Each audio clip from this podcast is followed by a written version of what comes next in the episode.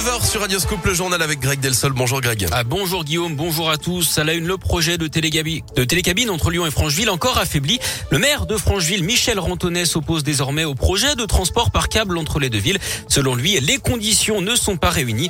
Il dénonce au passage dans un communiqué la pédagogie exécrable des écologistes qui ont réussi, d'après lui, à tuer une alternative de mobilité innovante tout en gaspillant l'argent public des métropolitains. Fin de citation.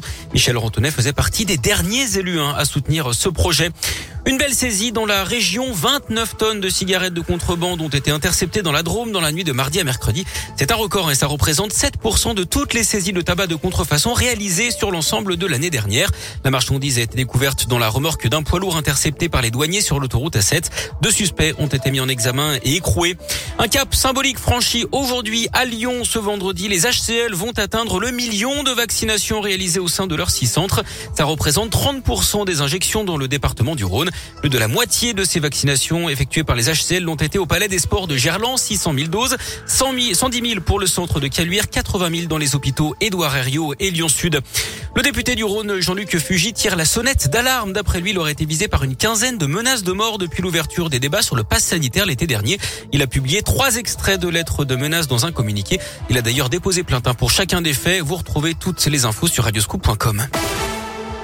Emmanuel Macron, toujours pas candidat, mais il a obtenu les 500 parrainages nécessaires pour se présenter à l'élection présidentielle. 529 au total pour le chef de l'État.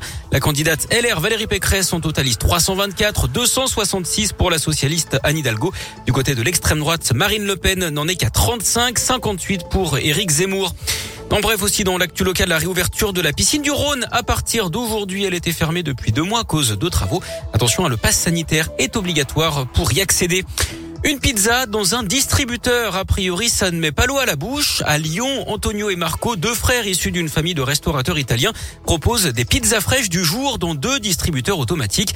L'un se trouve à Sainte-Foy-les-Lyons et l'autre vient d'ouvrir sur le campus de l'EM, une école de commerce et écully.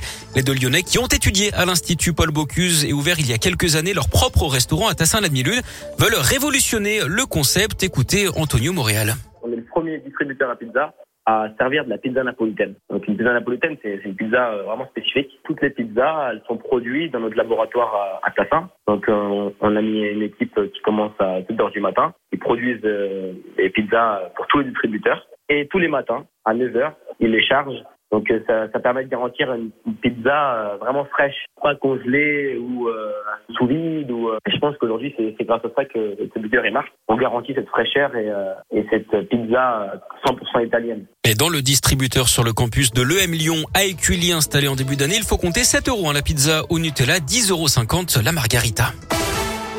Du sport avec Lasvel en déplacement en Turquie en Euroleague ce soir match à 18h45 face à l'EFAS Istanbul. Il y a également le début des Jeux Olympiques d'hiver à Pékin, début officiel avec la cérémonie d'ouverture tout à l'heure à 13h. Et puis quels ont été les prénoms les plus donnés en 2021 L'hôpital privé Natessia dans le 8e arrondissement de Lyon a dévoilé son palmarès.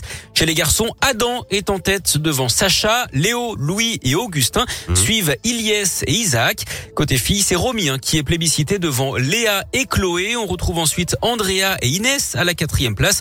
Et puis elles sont quatre hein, à se partager la cinquième place de ce classement. Ambre, Anna, Lena et Victoria.